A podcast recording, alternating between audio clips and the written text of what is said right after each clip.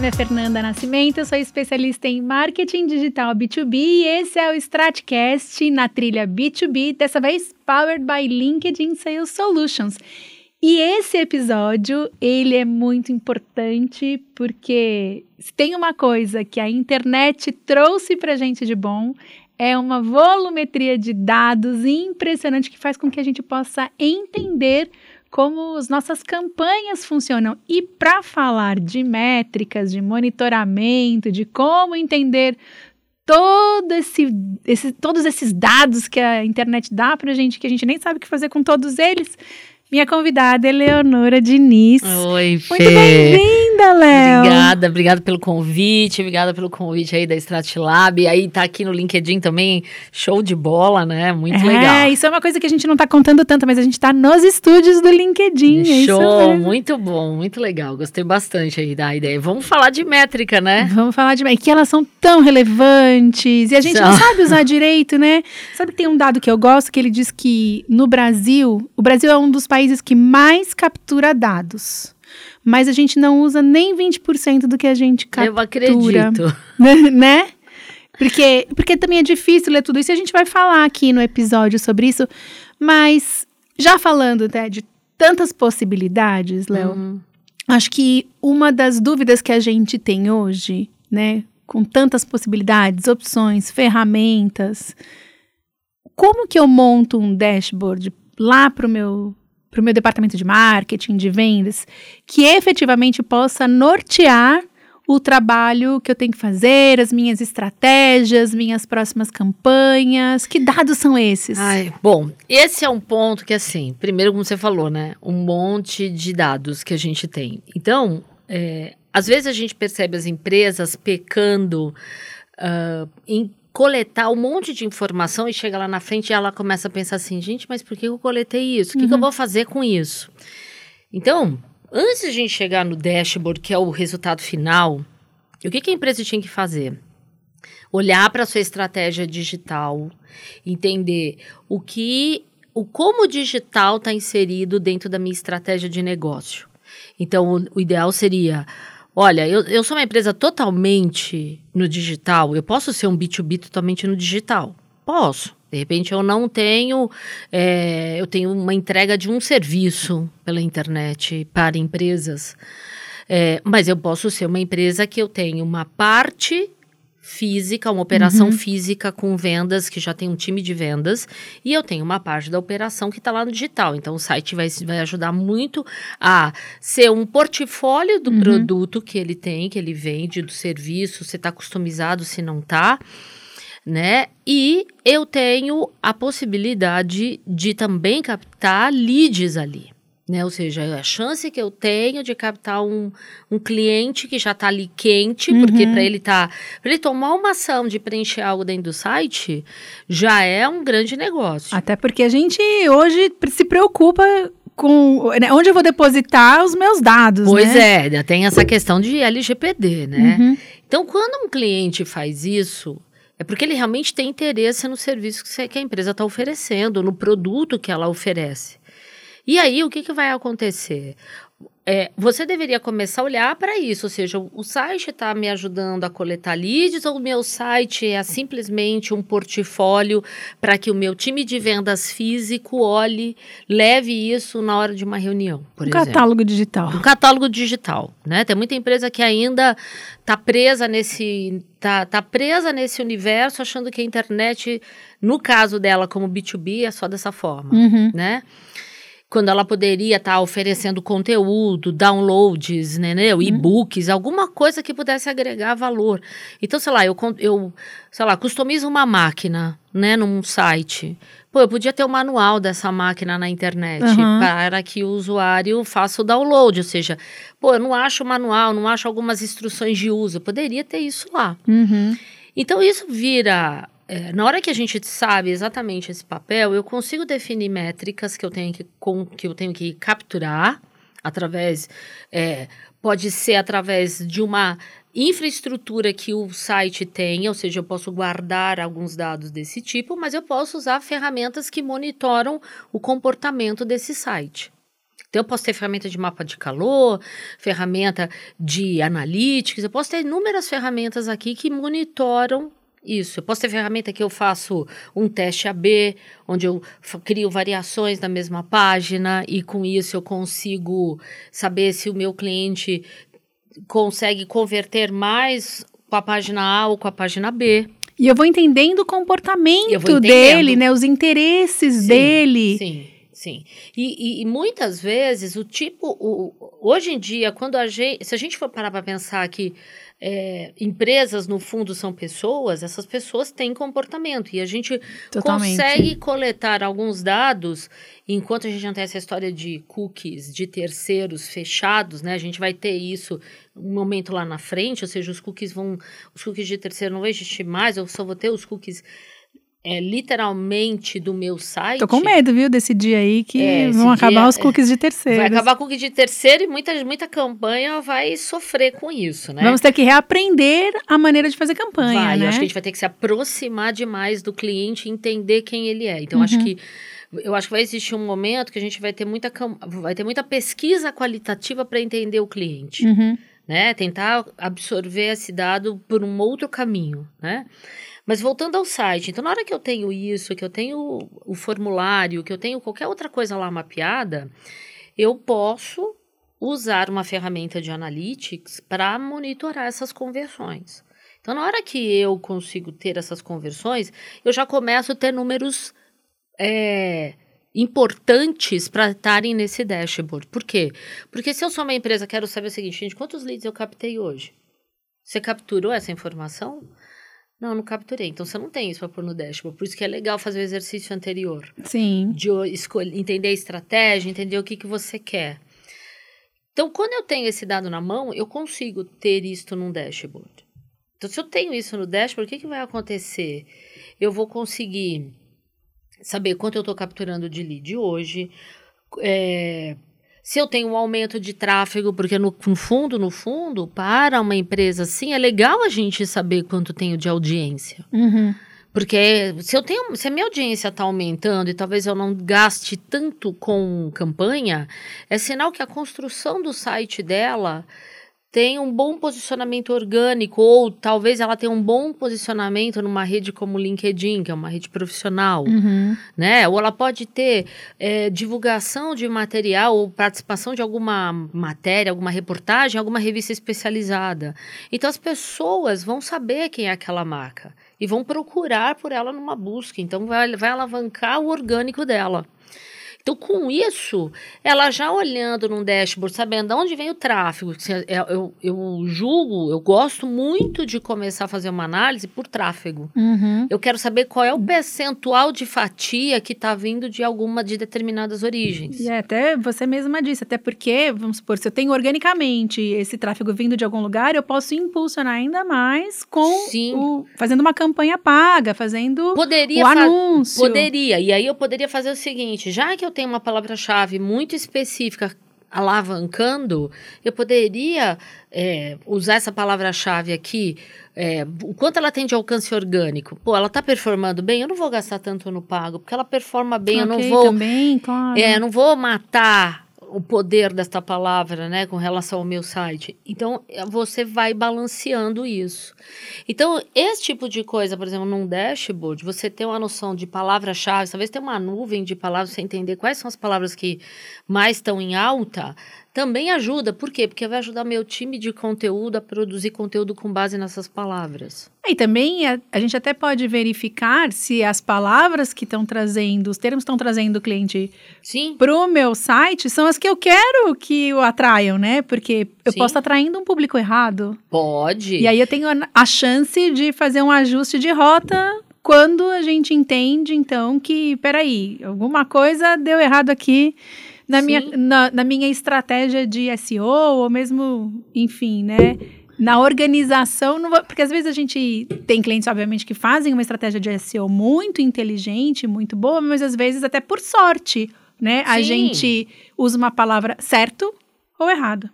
É, então, e às vezes você tem palavras que você tem um. Às vezes, assim, a palavra técnica é usada pela empresa, mas o público usa um outro jargão. Uhum. E Ah. aí é legal a gente ter isto. É que, na verdade, assim.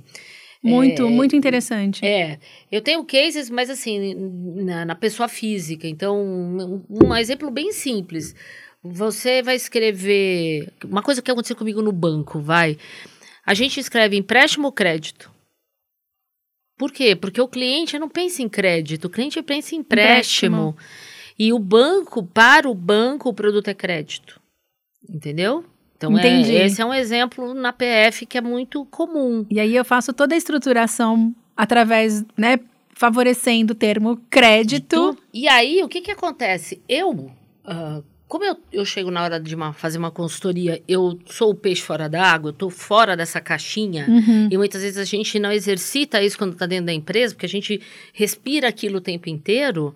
Quando eu estou do lado de fora, eu começo a fazer alguns questionamentos e aí o cliente fala assim: Nossa, não tinha pensado nisso.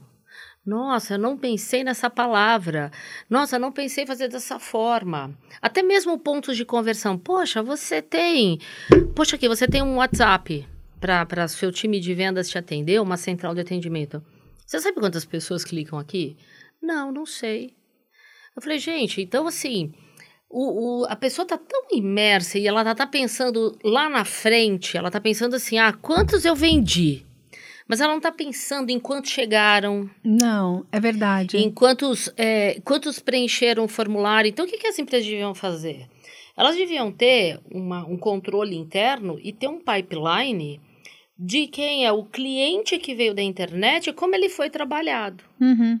E, e assim, uma coisa que é muito interessante é chegar para o time de vendas e dizer assim: olha, não é porque o cliente veio da internet que você vai, tipo, deixar de escanteio. Ah, porque Que ele esse é um lead menos qualificado. é, não. E outra coisa, tem muitos mercados, eu não vou nem citar aqui o mercado em si, que eu já eu sei que acontece isso. O cliente, o lead vem da Uhum. internet, só que internamente, de alguma forma no sistema, eles burlam isso e diz que o lead é dele. Ah, não, entendi. Ou seja, ele mascara. Então, o que, acontece? Você não consegue saber qual é a fatia de percentual da internet. Bom, a, a, o- a boa notícia é que os sistemas modernos de CRM já são cap, né? Eles já conseguem é, fazer todo esse gerenciamento desse Sim. lead e o tagueamento correto desse lead que entra.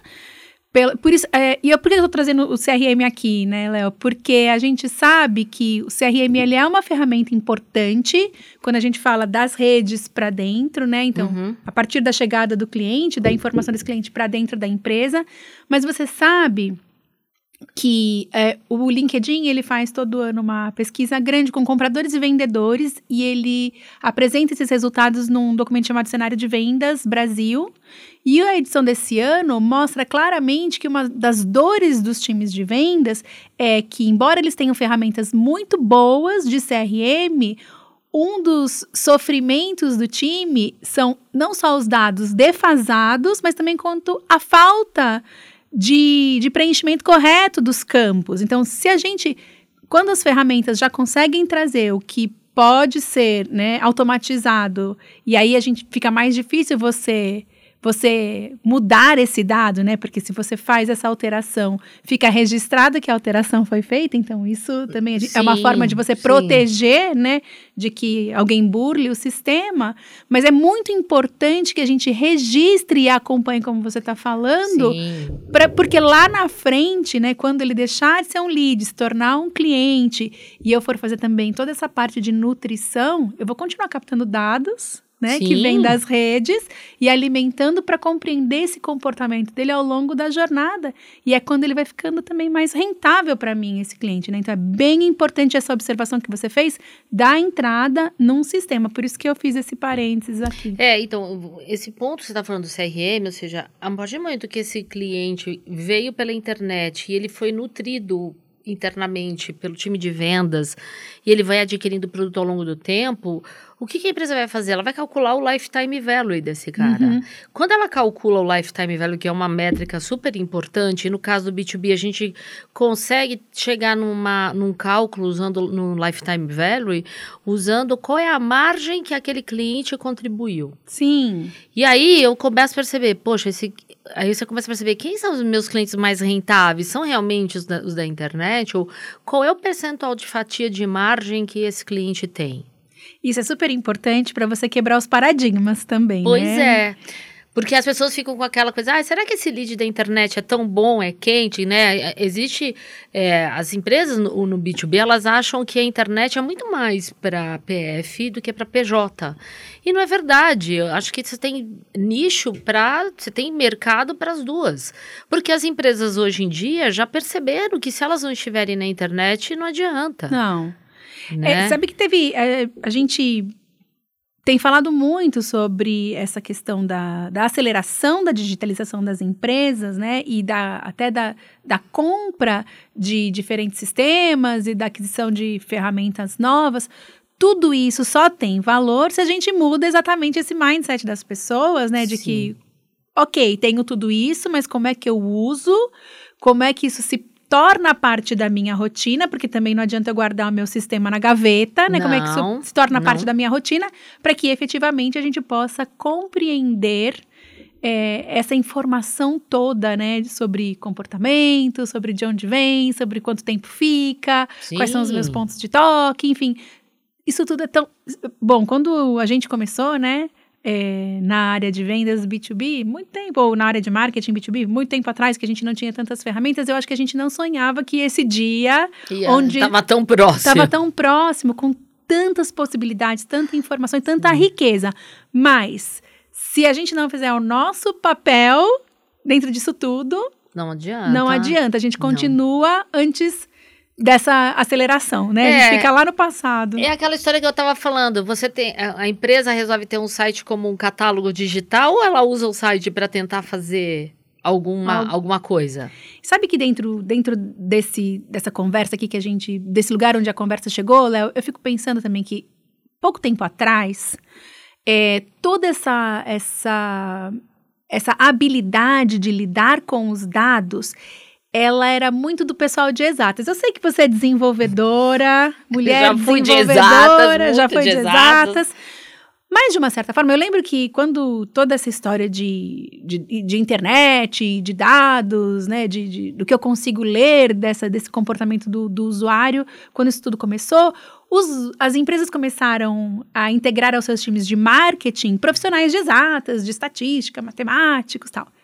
E hoje, isso tudo, esse letramento de dados, ele deixa de ser uma habilidade de exatas ela tem que pra ser uma tá habilidade de todo mundo. de todo mundo, sim. Porque se a gente for parar para pensar, uma coisa é o dado do digital, outra coisa é o dado interno que a empresa tem. Sim. Né?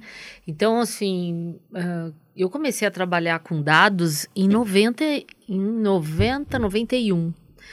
Então, assim, eu, eu, eu, comecei a trabalhar, eu fazia um trabalho de DBA, eu, eu modelava DBA. bases para cruzar, preparava essas bases que elas seriam utilizadas para gerar relatórios é, é, mais estratégicos. Então, eu, imagina, eu não tinha vivência para isso. Eu não tinha uma vivência de entender essa coisa de estratégia. Eu tinha acabado de acabado minha faculdade. Não é que eu ia entender um pouco disso. Para mim foi muito difícil. Então, assim, se eu tinha poucos dados na época, imagina hoje quem cai de paraquedas. Nossa. Que tem dados para tudo quanto é lado. Então, assim, é, a gente começa a perceber que os profissionais é, eles precisam começar a perder o medo de olhar uhum. para dados e de olhar para estatísticas.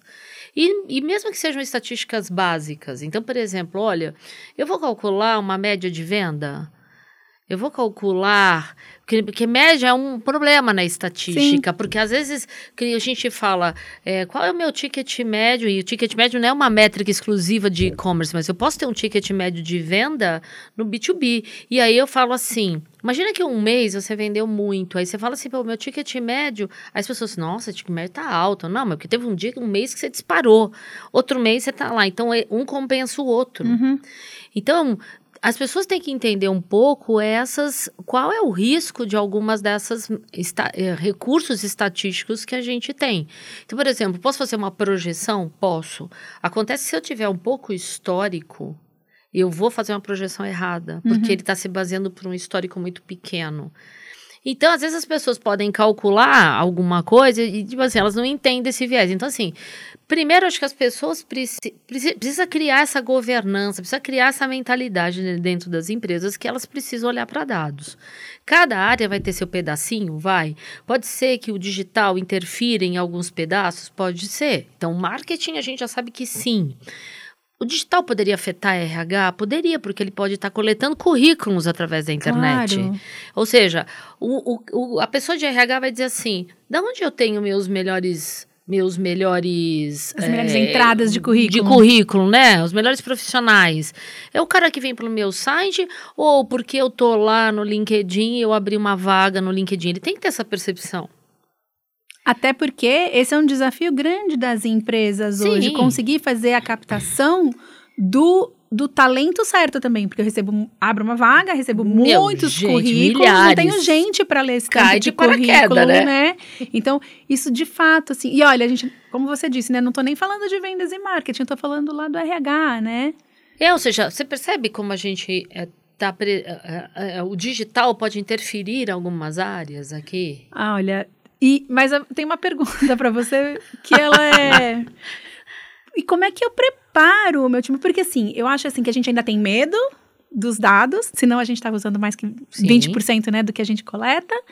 E, e, e, também acho que tem uma dificuldade da gente. Eh, precisa, a gente precisa mesmo debruçar. Não é simples entender sobre dados. Não é simples você ter uma. você entender a lógica, né? E a gente precisa muito de lógica precisa. quando a gente fala de análise de, de, toda essa informação que chega. Como que eu preparo o meu time? Como que eu preparo a minha empresa, Léo? É, olha, uma, um ponto que eu percebo assim, tem, acho que tem dois pontos realmente, esse de, de preparar o time com conhecimento, com treinamento, mas também precisa preparar o time para todo mundo falar a mesma língua. Por quê? Porque na hora que a gente tem um cara de tecnologia, que tem uma linguagem técnica e você precisa dele, porque ele vai trazer o dado que você quer para você calcular depois. Se você pedir errado ou se você pedir de uma forma que ele interprete sobre o contexto que ele tem, isso vai dar errado. Então, esse é o primeiro ponto. Então, assim, quando eu. É, por exemplo, eu, tô, eu atuo em algumas escolas, mas eu tenho curso próprio. Uh, por sinal, estou lançando um curso bacana, assim, para justamente... Vamos deixar lá nos comentários é. aqui do post que apresenta esse é. episódio, então, hein? Tem um curso, assim, a, a ideia é o seguinte, eu comecei a sentir que as pessoas tinham dificuldade, primeiro na hora de montar o site. Elas tinham uma dificuldade. Então tem que ter um pessoal letrado aqui. Como é que eu deveria organizar a informação para a gente não ter aquele problema do crédito e do empréstimo? Uhum né? Ou seja, como é que eu organizo isso? Para isso também ser encontrado é, na busca, ou para que eu tenha uma, tenha uma comunicação clara, né? Depois eu tenho que pensar que eu tenho que preparar essas pessoas para que elas entendam que tipo de informação seria relevante eu ter para ter o um indicador para estar tá lá no dashboard. Ou seja, olha como é o caminho. Então, ou seja, o caminho começa lá no site. Eu desenhei esse site, esse site tem uma estrutura, eu tenho coisas que eu quero capturar para ter um indicador. Aí eu tenho que chegar para o time técnico e dizer assim: olha, colegas, que vocês vão fazer o site aqui.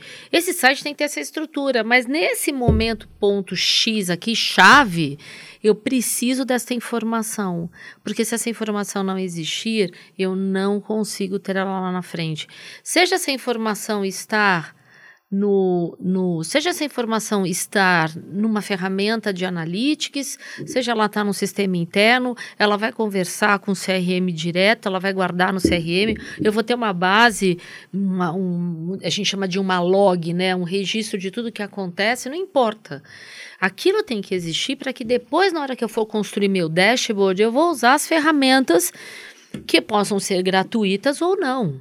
Uhum. Então, muita gente hoje fala assim: ah, qual é a maior ferramenta de BI? É o Excel, planilha eletrônica. É a maior ferramenta de BI Tô que me achando especialista agora. É. Mas é, a planilha eletrônica é talvez a ferramenta de BI mais utilizada. Entendeu? Porque você já consegue fazer números cruzamentos Sim.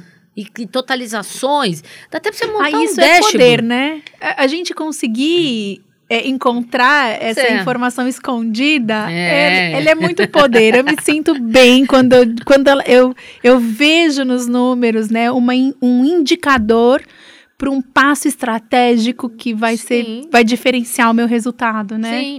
Então, quer dizer, quando você prepara as pessoas entendendo a construção desse canal digital, entendendo essa questão de algoritmos para encontrar, seja algoritmo de site, seja algoritmo de rede social, Tá. né? Quando eu faço as pessoas entenderem isso, que tipo de métricas eu posso extrair desses ambientes de, de social ou do meu site, né? Ou de busca, né?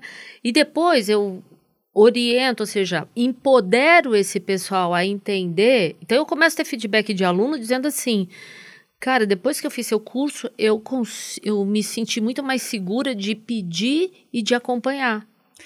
Olha, isso é tão relevante, viu? É, porque as pessoas precisam se sentir. Elas têm que sentir que elas têm condições de fazer isso. Então, elas têm que perder o medo. E aí, quando chega lá na frente, tem que fazer análise. Então, ou seja, Uhum. eu preparei todo mundo, fui calçando, né? Criando, pavimentando a, a rua onde ela vai trilhar. Ou seja, quando ela vai trilhar, ela fala assim, pô, eu já sei quais são os passos que eu tenho que dar. E, Léo, isso transforma a carreira de um profissional. Transforma. Porque a gente sabe, né, que cada vez mais a gente vai ter ferramentas, cada vez mais a gente vai ter inteligência artificial, machine learning, e a gente também já escutou, cansou de escutar que o que vai diferenciar ah, as pessoas dos robôs é a capacidade analítica. É o seu senso crítico, né? É o senso, é, você precisa ter a sua capacidade analítica e um senso crítico Boa. para entender que essa informação tá certa mesmo, porque máquinas podem errar. É isso. Máquinas Né, então, podem errar. Por que, que elas que podem estudar, errar? temos que estudar. Temos. Por que, que elas podem errar? Porque elas podem ter. Você pode ter programado o algoritmo de forma errada. Sabe que a gente já falou bastante aqui, talvez a gente não tenha noção, mas a gente já caminhou bastante aqui no decorrer do, do nosso, do nosso episódio. E eu queria te fazer uma pergunta. é, eu queria que você contasse pra gente um, um, um case seu, porque acho que de uma forma muito inteligente, você, durante o Big Brother Brasil desse ano, você brincou com as métricas e com a leitura, com o monitoramento das redes, com a leitura de todo esse movimento, para fazer predição Sim. dos resultados dos paredões. E eu acho que isso foi brilhante, porque de uma forma muito simples e até lúdica, você foi mostrando para sua audiência, e você que tá aí, olha, segue lá, Eleonora, tanto no LinkedIn quanto nas outras redes, porque tem muito conteúdo bom. Dá pra, eu aprendo bastante com a Léo. É, você foi ensinando a gente o poder da leitura da informação que vem da internet, né? Então a gente Sim. foi de pouquinho em pouquinho, a gente foi se, se familiarizando com aquilo. Conta pra gente como foi. Foi tão engraçada essa história, porque. Eu acompanhei tudo, todas as semanas. Era muito engraçado que, assim, às vezes um dia eu demorava um pouco mais para fazer a apuração, e aí as pessoas chegavam para mim e falavam assim: professora, cadê a apuração de hoje do paredão? Eu falei, gente, ainda não consegui fazer, né? Porque, assim, imagina eu aqui, né? Aula, consultoria, treinamento, né? ainda fazer apuração de Big Brother, É. né? Então, essa história foi muito engraçada, que alguém na minha equipe fez um comentário é, dizendo assim: Sabia que uma médica ganhou 300 mil seguidores? Eu fiquei pensando, falei, caramba, olha isso, olha a oportunidade. Foi aí que aquilo me deu um estalo. estalo. Olha a oportunidade, vou usar isso para a minha aula. Não era para eu jogar na internet. Eu ia fazer para minha aula, ou seja, eu tenho uma aula de social analytics e de social listening, eu falei, gente, vou levar isso lá. E aí eu conversei, conversando com uma pessoa, a pessoa chegou para mim e falou assim: "Não, você tem que publicar". Eu falei assim: "Gente, mas se eu errar?" Hum. Aí, ele, aí a pessoa chegou para mim, né, meu sócio, chegou para mim e falou assim: "Mas se você errar, você vai explicar por que que você vai errar". Eu falei: "Quer saber? Vou arriscar". Eu falei: "Porque se eu errar, vai ser uma aula por que que eu errei". Entendeu? e porque o erro é pertinente. e o erro existe. Internet é teste AB. É. E aí, assim, dos 19 paredões, eu errei dois.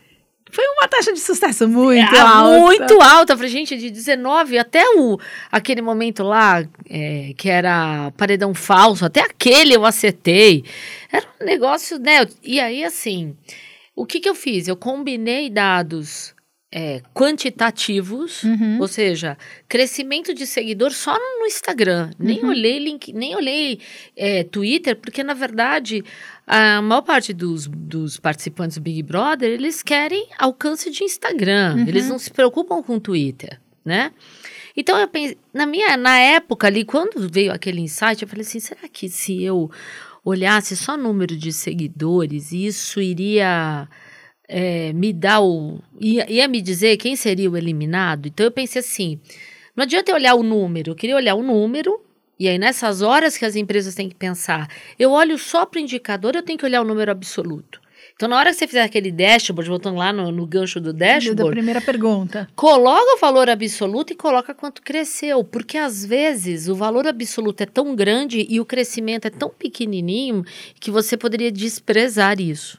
Então imagina que uma empresa, Ah, boa dica. é, imagina que eu tenho uma empresa com uma receita de 500 mil, entendeu? E aí ela, eu falo assim, ó, você teve um crescimento de 10%. Tá. Aí ela ganhou 50 mil. Sim. 10% é um número alto, mas talvez 50 mil de crescimento não, Não. é. Uhum, Entendeu? uhum. Então, o número te engana nessa hora. Faz todo sentido. Então, o que, que eu fiz no Big Brother? Eu olhava o volume absoluto de seguidores que, ele, que cada participante que estava no paredão Uhum, ganhou Ganhando. E quanto foi a taxa de crescimento. Só que isso, quando eu olhei para aquilo, eu falei, hum, eu acho que isso vai ser pouco. E isso é uma coisa que às vezes a gente também tem que pensar. Ele é, é pouco, é, um número só, eu posso me basear num único número, é o suficiente? Será que seria suficiente me basear só pela receita? Não seria legal eu também olhar para o meu volume de vendas? Ou seja, eu ganhei em volume de vendas porque eu vendi mais. Eu estou vendendo mais. Será que eu, o mesmo a taxa de crescimento de venda que eu estou crescendo em receita? Ou Uhum. seja, esses números começam porque você pode ter crescido, mas você pode ter tido vendas pequenininhas. Que é, na verdade, né, meio, é, é meio que quando a gente fala de criar o, board, o dashboard interessante, acho que essa também é uma das premissas, né? Qual é a métrica que Eu tenho que efetivamente, porque eu posso crescer em faturamento, mas perder em margem. Sim. Eu posso, né? Eu posso fazer. Muitas vezes as pessoas falam pra mim, elas perguntam pra mim qual é a, a relação, principalmente quando a gente faz anúncio, né? Assim, Uhum. ah, é, é- eu quero. É barato ou é caro? Depende do, do retorno, né? Do quanto você vai, Vai ganhar de retorno. O tanto que você investiu. Então, isso é, faz absolutamente sentido. Agora, você escutou também. Você também trabalhou com menções positivas e Sim. negativas? Sim. É, eu poderia fazer isso com uma ferramenta gratuita, existem ferramentas, então o que eu teria que fazer? Eu teria que fazer. E, e geralmente essas menções positivas, negativas, a gente vai mais no, no Twitter olhar, né?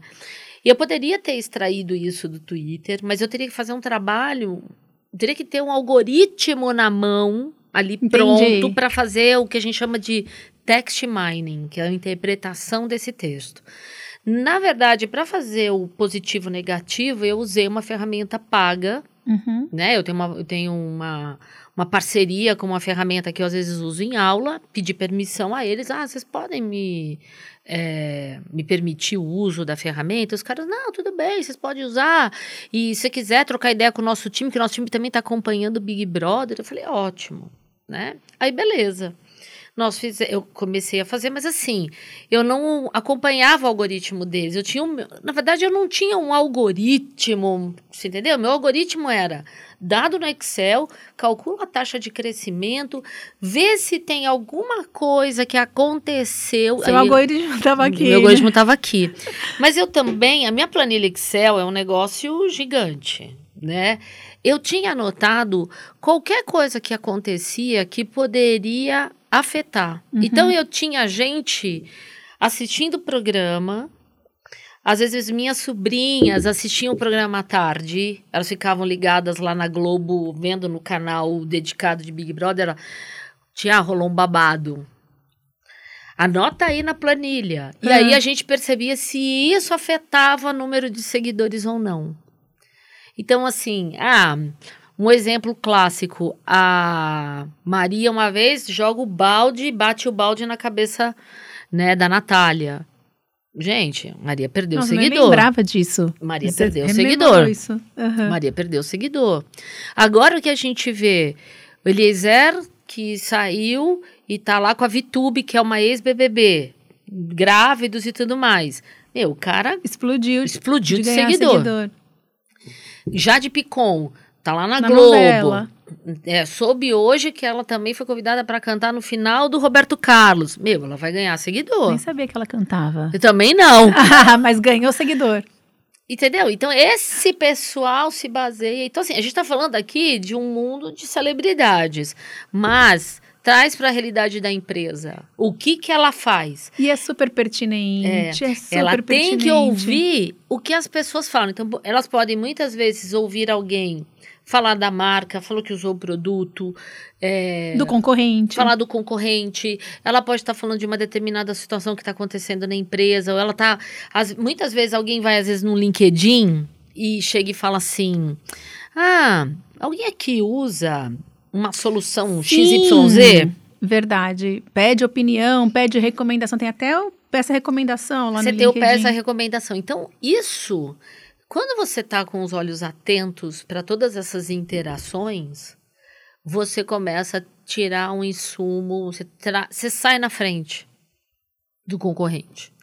Então. E não tem muita gente prestando isso. toda essa atenção. Não. Então, Ah, essa é a dica. Vamos um case que era, foi bem famoso, a pizza do Subway. A pizza, do, o Subway que só fazia sanduíche resolveu fazer pizza. E aí o que, que aconteceu? Ele não tinha ainda uma, sei lá, um processo bem arrumado para fazer a pizza, mas começaram a fazer pandemia, vamos fazer pizza, vamos fazer pizza. Um belo dia, o cara vai fazer, começa a fazer a pizza, entrega a pizza para um cliente. Meu, pizza chegou destruída, era uma Sim. é, parecia que uma criança de 5 anos tinha feito a pizza. Infelizmente aconteceu isso. E aí, que que a- que, qual foi a repercussão? O cliente vai a público, vai no, no Twitter e começa a falar: gente, eu não perdi até a vontade de comer a pizza. Olha a pizza que Foto chegou. da pizza. Aí o que aconteceu? Domino's Pizza fez o manual da pizza e entregou nas unidades da Subway no Rio de Janeiro. Olha isso. Por quê? Porque ela percebeu, ou seja, o listening contou para ela que tinha um boom, tinha um buzz, na verdade, né? Que é quando a gente tem esse. Tinha um buzz falando de. é, falando de pizza do, do Subway. E a gente vê isso o tempo todo, né? Os community managers né, são muito bons usando Sim. esse buzz e agora eles se conversam, são amigos lá naquela na empresa de streaming ou então nos bancos. E isso tudo é muito favorável porque humaniza, né, conforme a gente usa o dado, né, e, e esse Sim. comportamento do cliente para a gente criar as nossas estratégias, isso humaniza, isso favorece, né, e faz com que a gente tenha de verdade, chegue a lugares que a gente não chegava antes. Léo, quanta informação! quanta informação! Você sabe que eu tinha até mais, a gente tinha mais perguntas para fazer para você, mas a gente vai deixar isso para um próximo episódio que eu sei que ele vai acontecer, né? E eu queria te agradecer por você ter trocado tanto aqui hoje. Eu acho que esse mundo das métricas, ele é um mundo que a gente sabe que precisa tanto, mas que a gente de alguma forma é receoso dele, deixa ele num cantinho, a gente olha, né? Às vezes Olha a gente só. olha, a gente namora, mas a gente a gente não noiva É. com ele muitas vezes. E eu queria que você terminasse só falando pra gente o seguinte, é muda mesmo o tempo todo? o tempo todo tem que estar aprendendo sobre esse negócio de métrica e de algoritmo e de Tem. novos, Tem. novas possibilidades. Tem, porque assim, os- como a gente já falou aqui, né? A gente vai ter o fim dos cookies de terceiro, a gente vai ter que mudar. Ou seja, vai a mudar. A gente vai ter que mudar a forma de, de saber quem é o cliente, de entender a necessidade dele. As ferramentas mudam. Uhum. Né? Então a gente, a gente, assim, a gente só não tem um tipo de buscador, a gente só não tem um tipo de rede social, a gente não tem uma única ferramenta de analytics, uma única ferramenta. Só pra você ter uma ideia, só no mercado americano são mais de 9 mil ferramentas. Uau. Só no americano. Muitas possibilidades. Que evoluem todos os dias, que tem times lá ó, trabalhando para ficar melhor e melhor. Então, o que acontece? A gente a gente tem que estar tá acompanhando. A gente vai a gente vai é, vai estar tá mais próximo agora essa história de inteligência artificial. Então a gente já vai ver. E aí tem um problema, né? Porque as pessoas podem ficar confiando cegamente na inteligência artificial e perde a oportunidade e perde a possibilidade de exercitar seu senso crítico para fazer uma análise. Então, é, eu acho que assim, se as pessoas andarem nesse comodismo, eu vou ter mais trabalho. Porque, porque é bom. Porque é bom, porque na verdade é o seguinte, as pessoas vão dizer assim, olha, tô aqui, é, tô aqui acompanhando essas análises, mas eu não saio do lugar. Por quê? Porque ela está enxergando só um pedacinho. Uhum. Ela não está enxergando. E quem entende do negócio é ela, não a inteligência artificial, Exato. entendeu?